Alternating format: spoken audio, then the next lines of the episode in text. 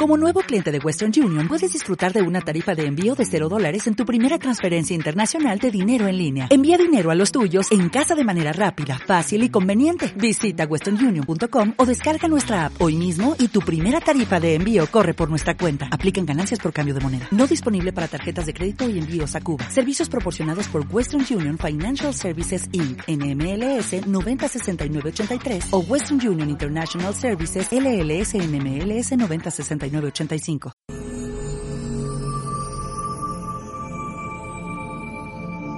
Anatema Podcast.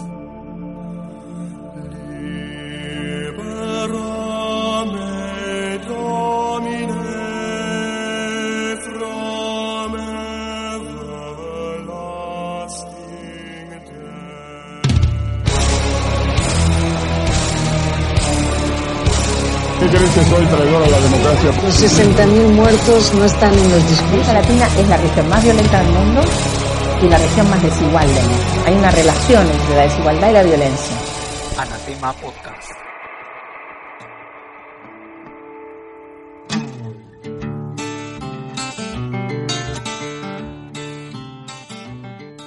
Hola, yo soy el Checo y esta es la cuarta emisión del Anatema Podcast, un podcast altruista, solidario y muy pretencioso. Esta vez el podcast estará dedicado a un tema muy próximo, muy cotidiano, específicamente al trabajo. ¿Qué es el trabajo? ¿Para qué trabajamos? ¿Cómo nos dividimos socialmente el trabajo? ¿Y qué pasa con esa gente que simplemente no trabaja? ¿Son flojos? ¿Son tontos? Antes de empezar a malviajarme con todo esto, quiero hacerles un par de anuncios. El primero, pues ya tengo un blog. Lo tuve desde el principio, pero no me gustaba el diseño y tuve que meterle mano. Se los presento ahora ya que está más presentable. Ahí voy a ir subiendo todos los podcasts que grabe, la música que use y las referencias bibliográficas que mencione en el programa. También quiero subir enlaces a otros blogs y podcasts hermanos, así que no dejen de visitarlo. La dirección es anatema-podcast.blogspot.com. El otro anuncio importante es que también tengo Twitter. Pueden buscarme si quieren como arroba anatemapodcast. Ahí pueden contactarme para cualquier duda, inquietud o recomendación. Solo les pido que me ayuden a mantener mi anonimato y que no me llenen de spam. bueno, vámonos con una rola y empezamos el programa. Esto es Bruce Springsteen y Tom Morello, The Ghost of Tom Joad. You see millions of people out of work. You see a blood fight over decent health care for our citizens, and you see people struggling to hold on to their homes. If Woody Guthrie were alive today, he'd have a lot to write about high times on Wall Street and hard times on Main Street. Now, to join my two great guitar players, Steve Van Zandt and Nils Lofgren, I want to bring out one of the greatest guitar players in rock and roll and a great voice from Rage Against the Machine and the Night Watchman, Tom Morello. Come on.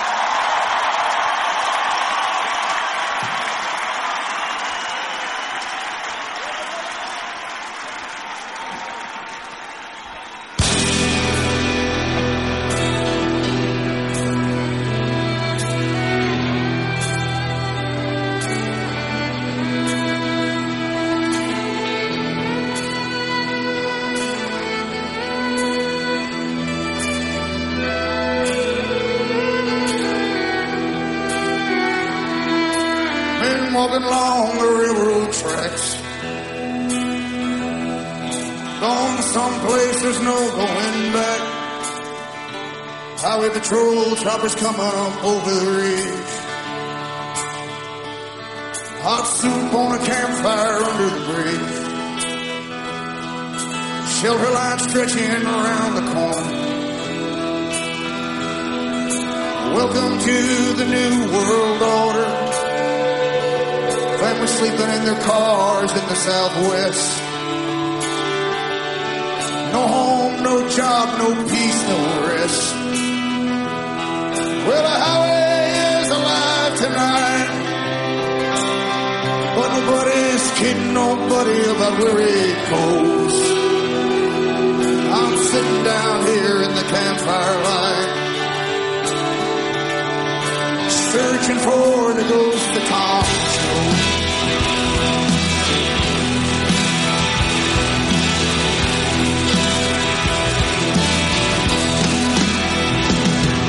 Pulls the prayer book out of his sleeping bag. Preacher lights up a butt and takes a drag. Waiting for when the last shall be first and the first shall be last. In a cardboard box beneath the underpants. You got a one-way ticket to the promised land. You got a hole in your belly and a gun in your hand. Sleeping on a pillow of solid rock. Bathing in the city's aqueduct.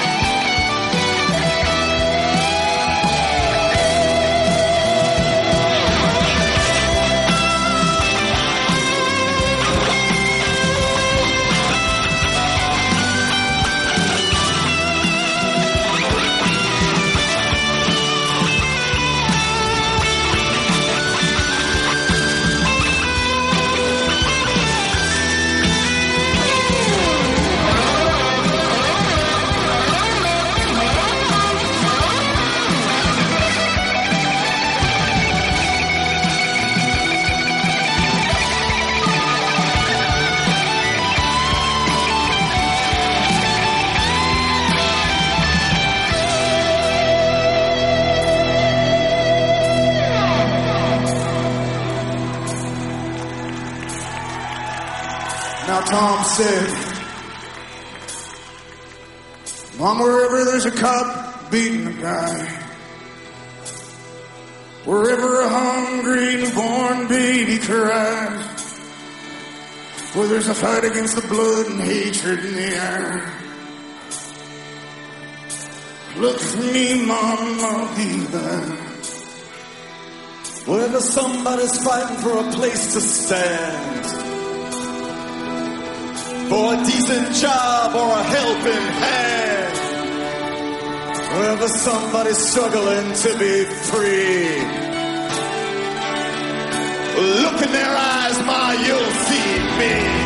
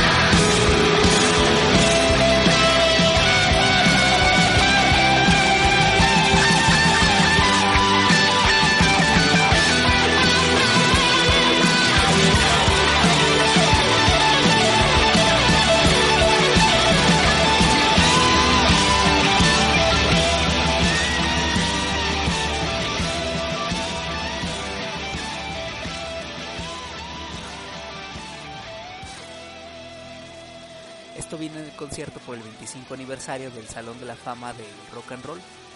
Chequen los videos, se los recomiendo.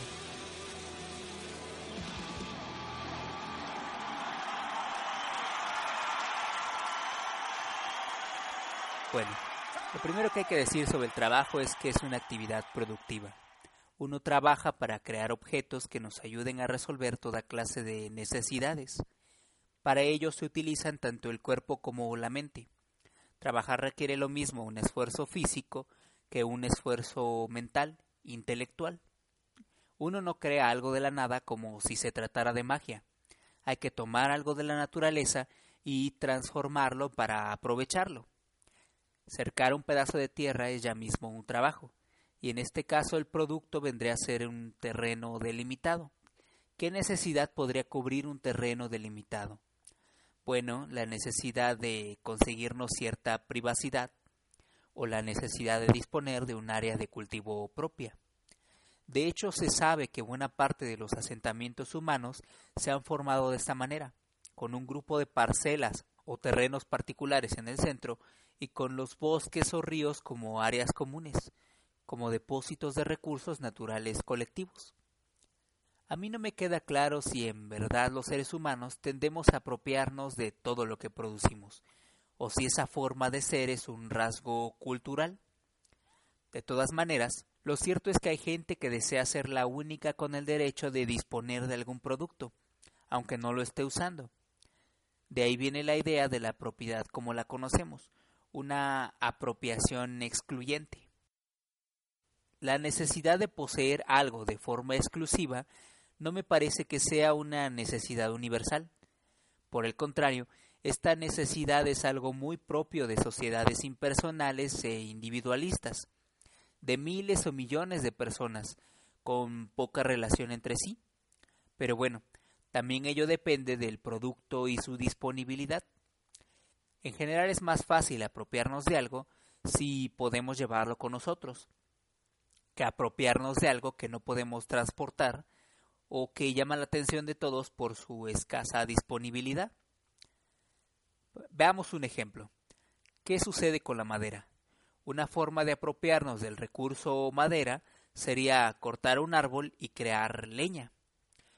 Otra forma sería comenzar a cercar un bosque para impedir que nadie más disponga de la madera sin previa autorización. Los dos son trabajos, pero el enfoque es distinto. En el primer caso, la idea es usar solo lo necesario para atender una necesidad inmediata. En el segundo caso, la idea es crear una reserva para atender necesidades futuras. Todo esto viene a cuento porque la historia de la producción es la historia de nuestras necesidades, y la historia de nuestras necesidades es un asunto de percepción.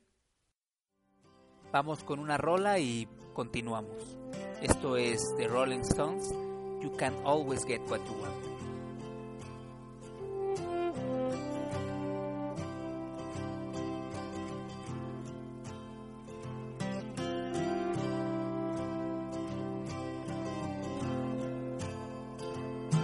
I saw her today at the reception. A glass of wine in her hand. She was gonna meet her connection. At her feet was a footloose man.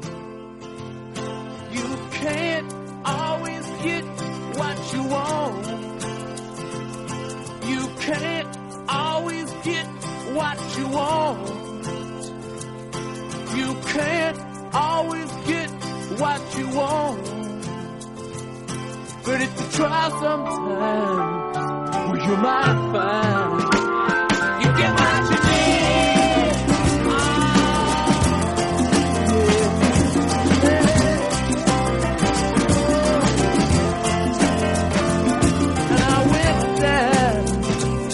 demonstration to get my fair share of abuse.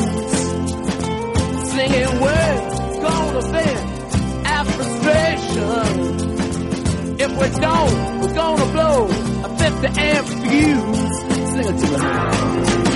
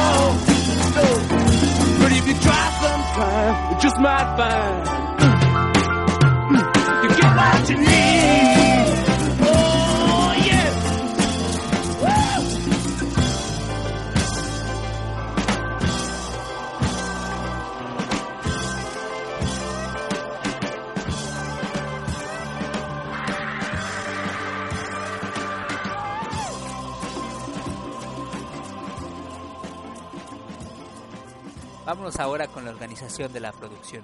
Como seguro ya saben, Marx describió cinco maneras o formas de organizar la producción.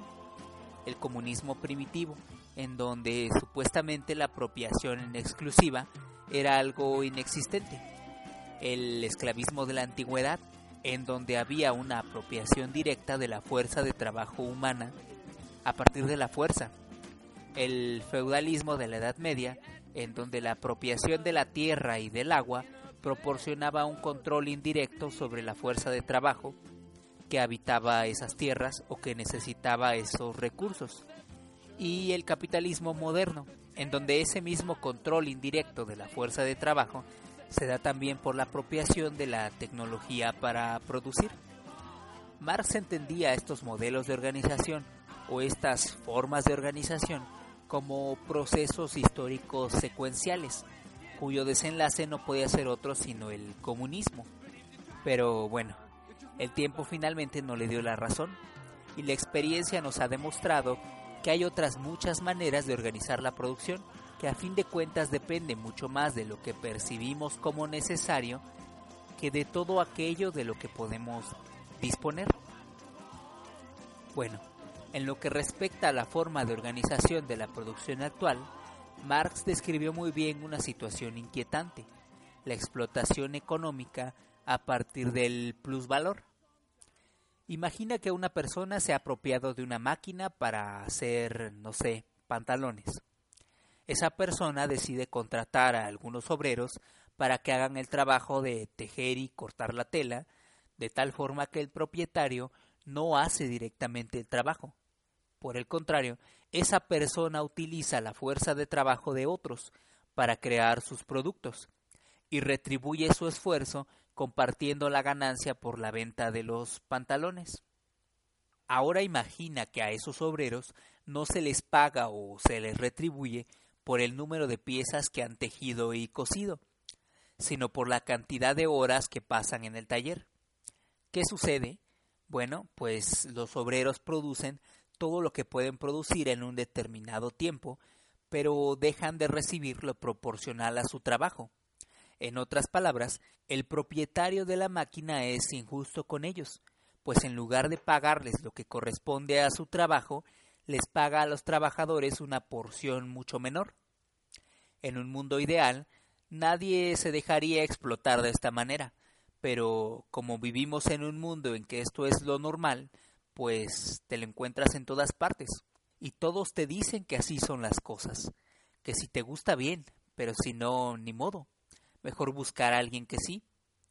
Hoy vivimos en un mundo en el que todos tienen la idea de apropiarse de todo individualmente, excluyendo el derecho de otros de disponer de los recursos que deberían estar disponibles para todos, o que deberían administrarse para satisfacer las necesidades de todos en el futuro. Sin embargo, la ideología dominante nos dice que lo importante es ser productivos, que debemos trabajar más para crear mucho más cosas que se consuman rápidamente, cosas que quizá realmente ni siquiera necesitamos, pero que los expertos del marketing logran que necesitemos, para satisfacer un impulso o una necesidad artificial, además de las propias necesidades más apremiantes. Por desgracia, este círculo de producción y consumo de lo innecesario y lo superfluo nos está llevando a todos a una guerra por el control de los recursos más valiosos y escasos, y a la enajenación de todos con los productos de nuestro propio trabajo. Seguramente conocen la obsesión de muchos por tener el producto de moda, el producto de colección, o cualquier otro producto que se nos presenta como fuente mágica de felicidad y autorrealización. Bueno, eso es enajenación. Recapitulando, nuestras necesidades evolucionan, pero también son impulsadas por intereses psicológicos y políticos. Por eso buena parte de la historia de nuestras necesidades ha sido en realidad la historia de nuestras necesidades más inmediatas. Y la historia de la producción de satisfactores de todo tipo, a partir de recursos que pensábamos inagotables, pues ya no puede continuar. La escasez de recursos importantes como el petróleo o el agua, escasez que solo ahora comenzamos a percibir, poco a poco nos ha hecho más conscientes de cuánto los desperdiciamos y de cuánto los vamos a necesitar en el futuro. De ahí la necesidad de administrarlos, y esa necesidad es política. Lo que sigue es Aretha Franklin, Think.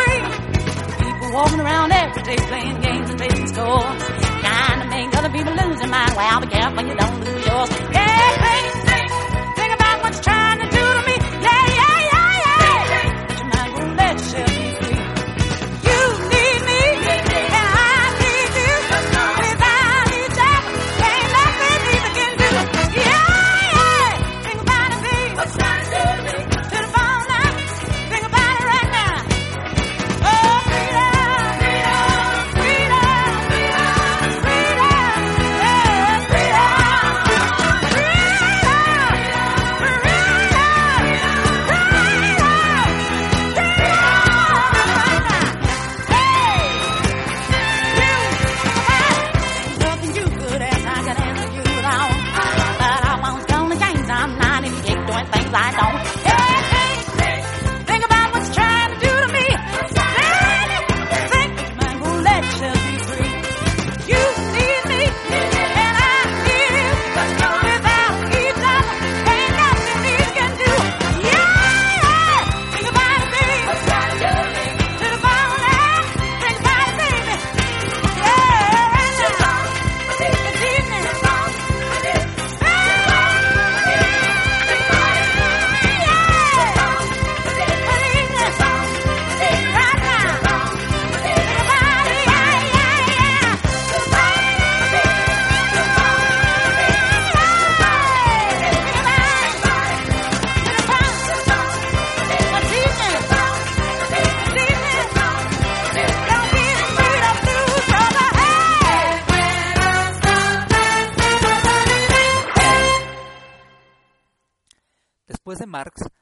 ambos fenómenos, la producción y el consumo, han sido objeto de estudio de sociólogos y economistas.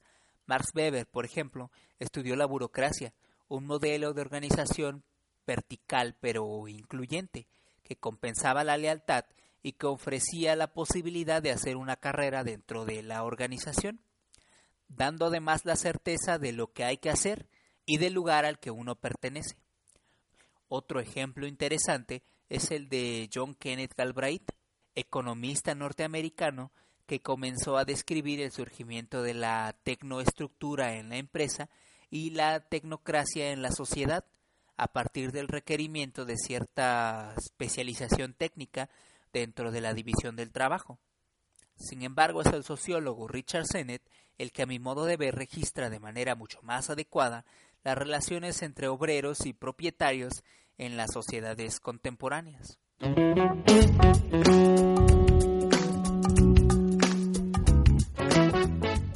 ¿Cómo se dio este proceso?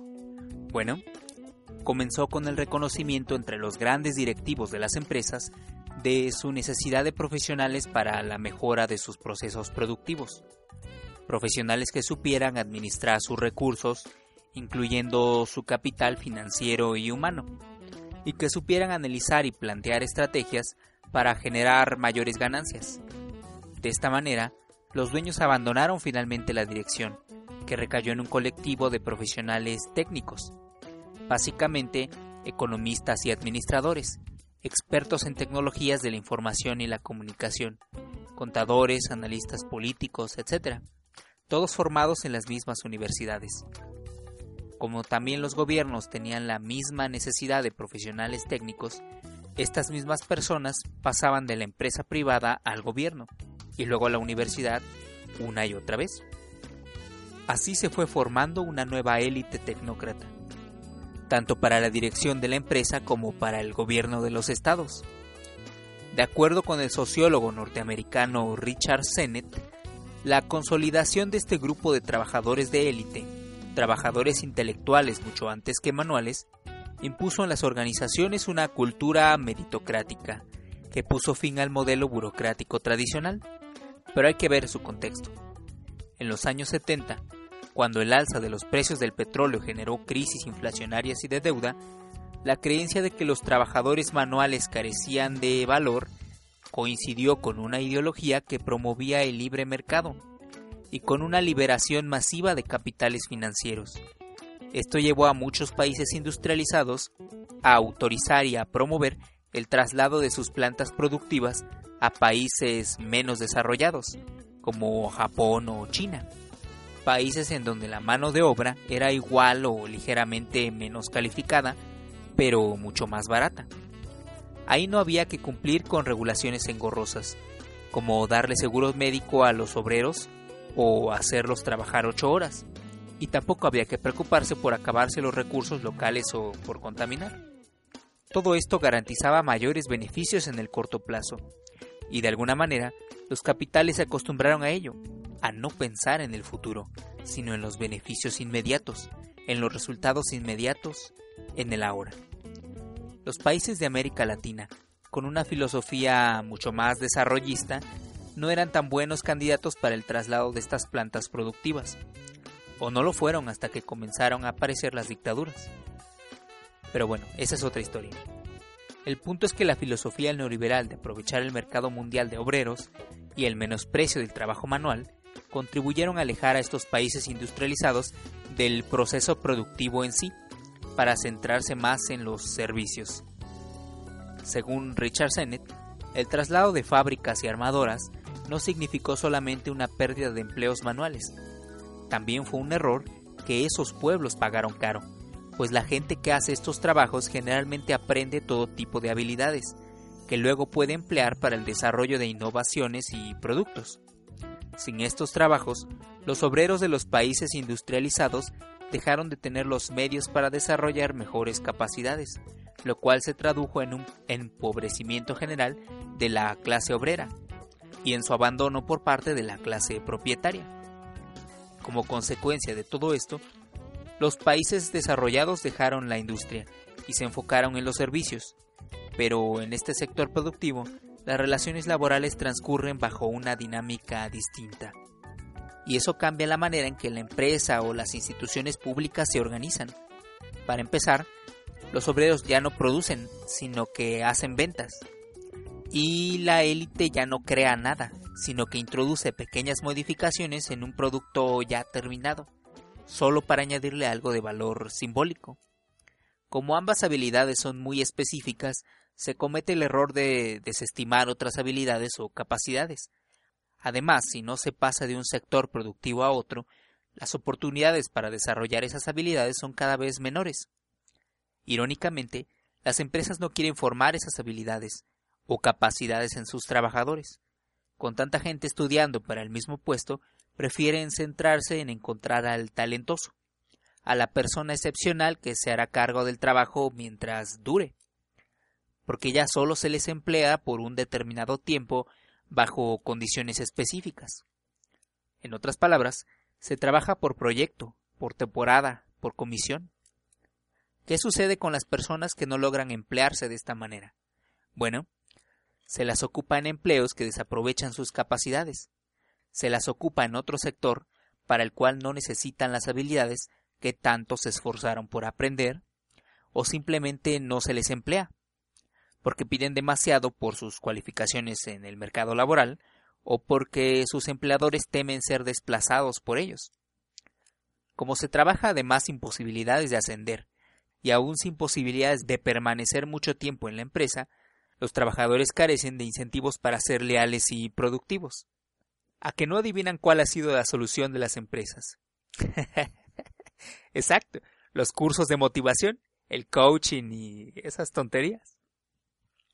El menosprecio del trabajo manual, la cultura elitista de las empresas y la incertidumbre laboral solo conducen a la tragedia, pues generan sociedades que forman demasiados trabajadores para tareas específicas, muchos de los cuales después serán desaprovechados o ignorados, aun cuando la mayoría de las veces no se necesitan genios para hacer esos trabajos.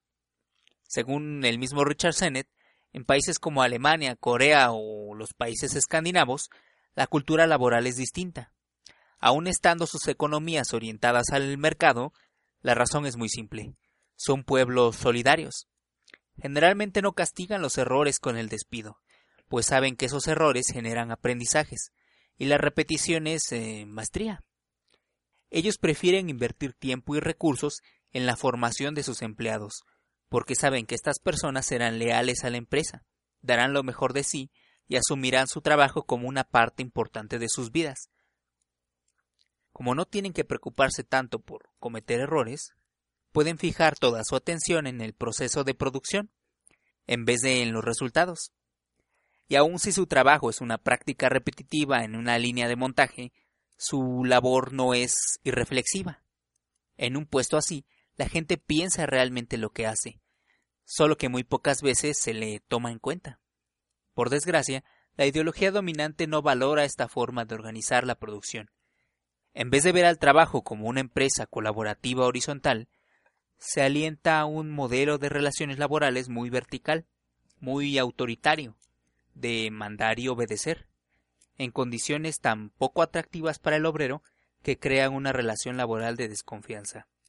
Si a ello le sumamos su beneficios a corto plazo, presionando lo mismo al sector productivo que al gobierno, pues ¿qué nos queda? Una sociedad pragmática, una sociedad a la que le importan más los resultados que las maneras éticas de obtenerlos. Por eso terminamos aplicando modelos foráneos de manera crítica, sin examinarlos primero.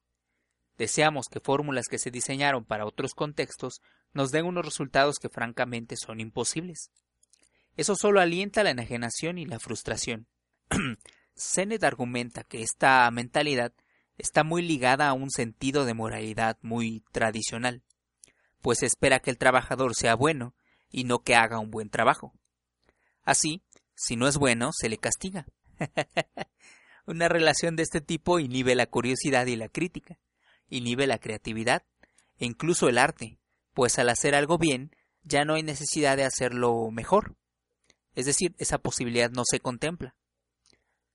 Con todo esto en mente, ¿qué podemos hacer para cambiar nuestras relaciones laborales en el marco del capitalismo que nos ha tocado vivir y cómo trascender la explotación inherente al sistema. Bueno, quizá lo primero sea un cambio de mentalidad. Hay que pasar de una mentalidad autoritaria a una solidaria. Hay que pasar de la idea de resolver problemas a una mentalidad enfocada en buscar problemas y prevenirlos. Hay que pasar del deseo de lograr objetivos al deseo de mejorar procesos, lidiando con las implicaciones de la propia producción, desde las más próximas hasta las más distantes, es decir, del manejo de residuos al uso responsable de recursos escasos. Y lo más importante, hay que reivindicar el trabajo manual, no solo el intelectual. El trabajo siempre ha requerido esfuerzos de ambos tipos. Gracias a ellos, desarrollamos nuevas habilidades y capacidades, así que no lo subestimemos. En los años 80 se decía mucho que esta transición de la economía industrializada a las economías de servicios podían significar el fin del capitalismo. Por lo pronto no lo vemos, pero el capitalismo cada vez pierde mucha más legitimidad. Ahí donde las relaciones entre propietarios y obreros se tornan cada vez más injustas e inaceptables. Y ahí donde la ausencia de un Estado que ponga límites razonables a la explotación y a la dominación se justifica a partir de discursos dolosos contra las instituciones y contra la propia política. En un escenario como el actual, básicamente solo nos quedan tres opciones ignorar todo lo anterior y seguir consintiendo una explotación inhumana y ecocida, poner de nuestra parte para transformar nuestras relaciones laborales y humanas, o plantearnos una salida radical a este problema, con toda la incertidumbre que ello puede suponer. Yo soy más de la idea de hacer cambios graduales, que se den como parte de procesos históricos sólidamente concebidos. Pero bueno, seguro muchos de ustedes son partidarios del radicalismo. Y no los culpo. Razones hay. En fin, ya pronto hablaremos sobre nuestras utopías contemporáneas. Si tienen dudas o inquietudes, arroba anatema podcast o anatema-podcast.blogspot.com. Pásenlo bien. Well,